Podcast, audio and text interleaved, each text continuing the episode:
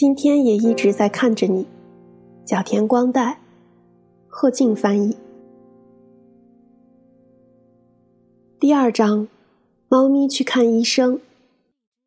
我一点都没料到猫竟是这么爱玩的动物。以前我对猫一无所知，印象中，它们的常态是一脸倨傲的蹲着，或眯着眼睡懒觉。淘淘却一个劲儿的玩耍，而且像控制不住自己似的，非要欢快的跳上跳下。跑来跑去，根本停不下来。我抛出一个球，他就会把球衔回来，央求我陪他玩第二次。再把球扔出去，他又送回来。这个扔球游戏真是百玩不腻。拿绳子之类的东西在他眼前晃一下，他立刻咚的一跃而起。只猫竟然能跳得那么高，真是让人诧异。不过，因为运动天赋太差，他经常把脸撞到墙上，或是从高处掉下来，真让人为他捏一把汗。但不管是撞到哪儿，还是摔下来，他好像从来没感到过一丝难为情，照旧一副若无其事的样子，继续玩耍。淘淘可真顽强啊！来我家半年后的一天，淘淘像往常一样缠着我陪他玩耍。正玩到兴头上，突然他张着嘴，哈哈，大口喘起气来。我当时没意识到情况不同寻常，还草率的以为，哦，原来不仅是狗，猫也会这么喘气啊。我的丈夫觉得有点莫名其妙，这种喘气的样子很少见呀。嗯，但是淘淘本来就和别的猫不一样。他也不清楚淘淘奇怪的呼吸方式是怎么回事。我们向淘淘的哥哥，从前叫小五的那只猫的编辑主人打探：“小五也这么喘气吗？”结果对方告诉我们：“不会呀。”他还建议我们以防万一，还是应该带猫去看看医生。就这样，我第一次带着淘淘去动物医院。哪家医院好呢？左思右想，最后决定去离家最近的那一家。这是在来我家之后，淘淘第二次外出。我把它装进宠物包里，战战兢兢地出门了。经过车站前的时候，在来我家的路上一声不吭的淘淘，这会儿却喵喵地叫了起来。没事的，没事的。我一面安慰他，一面慢慢的走。顺利抵达动物医院后，淘淘要开始接受检查了。血液检查需要抽血，院长女士提醒我，有些猫咪会大声的叫，叫得很吓人。它要是叫了，你可不要惊慌呀。说完便给淘淘扎针。果然如他所说，我第一次听见。淘淘以前所未有的音量喵喵大叫。检查结果出来了，淘淘的心脏比一般的猫要大一点儿。它是美国短毛猫，这个品种的猫容易患上心脏肥大的症状，血液也容易粘稠，甚至会形成血栓，引发疾病。虽然没有让心脏变小的方法，但是避免过量运动。不要把它喂得太胖，就能够降低发病的几率。医生给淘淘配了每天服用的药，我才发现这不是一家西医医院，开的全是中草药。其实带淘淘去医院看病之前，我还没认真的想过，宠物会在未来的某一天离开这个世界。当然，不用说我也明白，动物的寿命本来就比人类短得多。但是从来没有切身的体会，说不上真的理解这一点。医生向我讲解猫的心脏情况时，我不由自主的落泪了。原本没打算哭的，也知道自己年纪一大把，哭鼻子太丢人了，眼泪却兀自夺眶而出。想必眼前这位医生一定有点不知所措吧？他安慰我说。有许多猫咪心脏不太好，也照样很长寿啊。我觉得无论疾病还是家庭，都是猫咪在来到这个世界前就自己选择好了的。听完讲解，从医院出来，走在回家的路上，我的脑海里浮现出好几位朋友的面孔。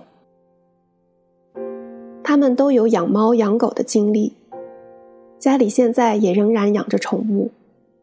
我第一次发觉，他们每个人都曾与真爱的动物告别，目送一个生命离开这个世界。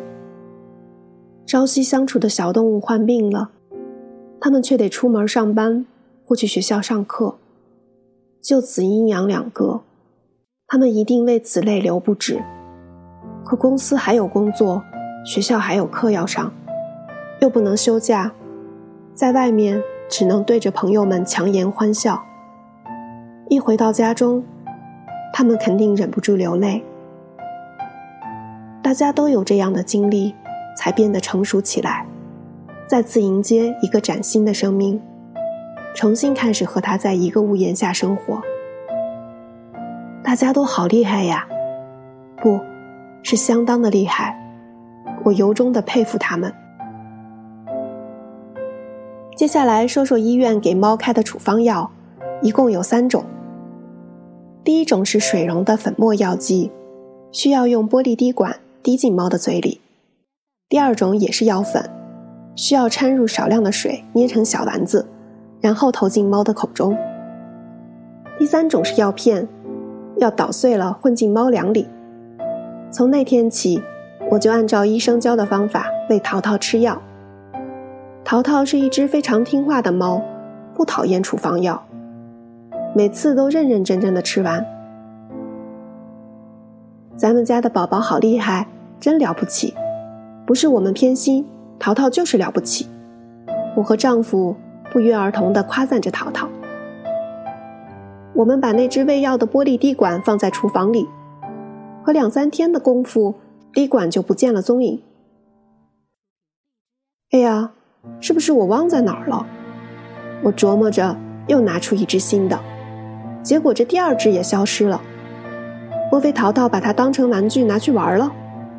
我在厨房里找了找，也没看到滴管的影子。直到有一天，我终于发现了那些消失的玻璃滴管。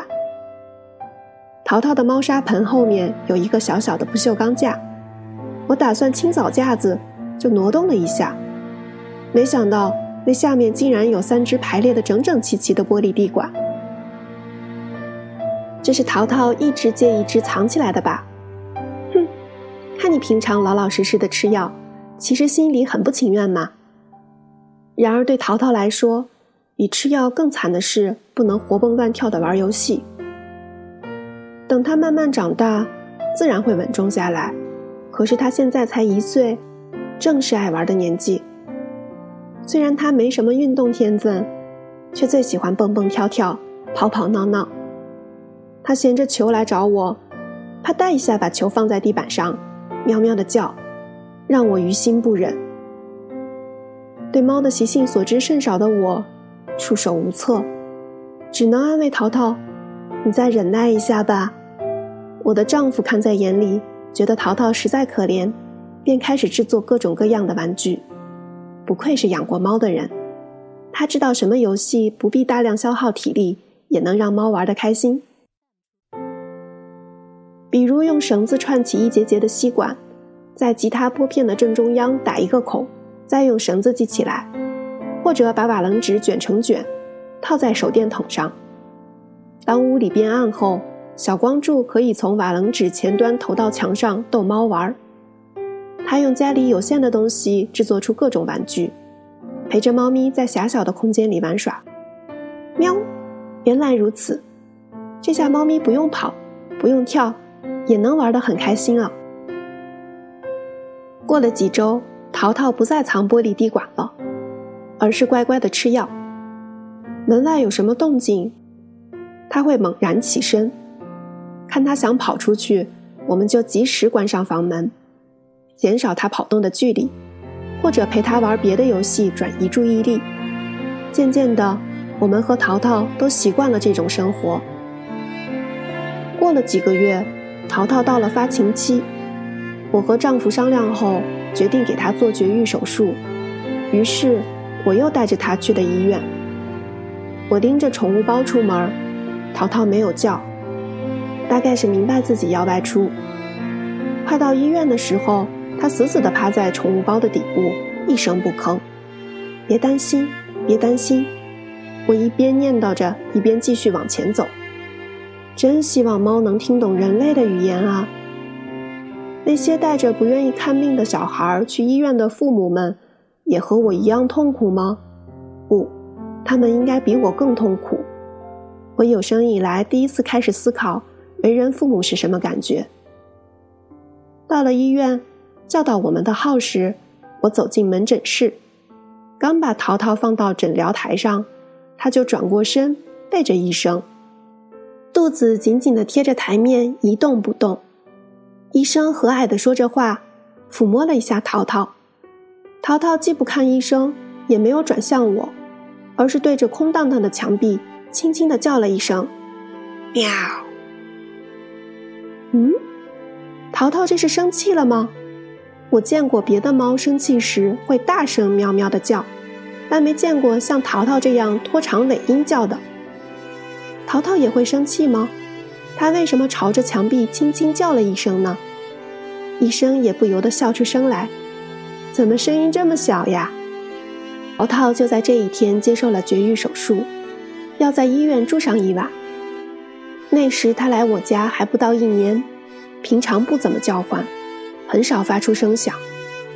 可没有了淘淘的家却静悄悄的，让人害怕。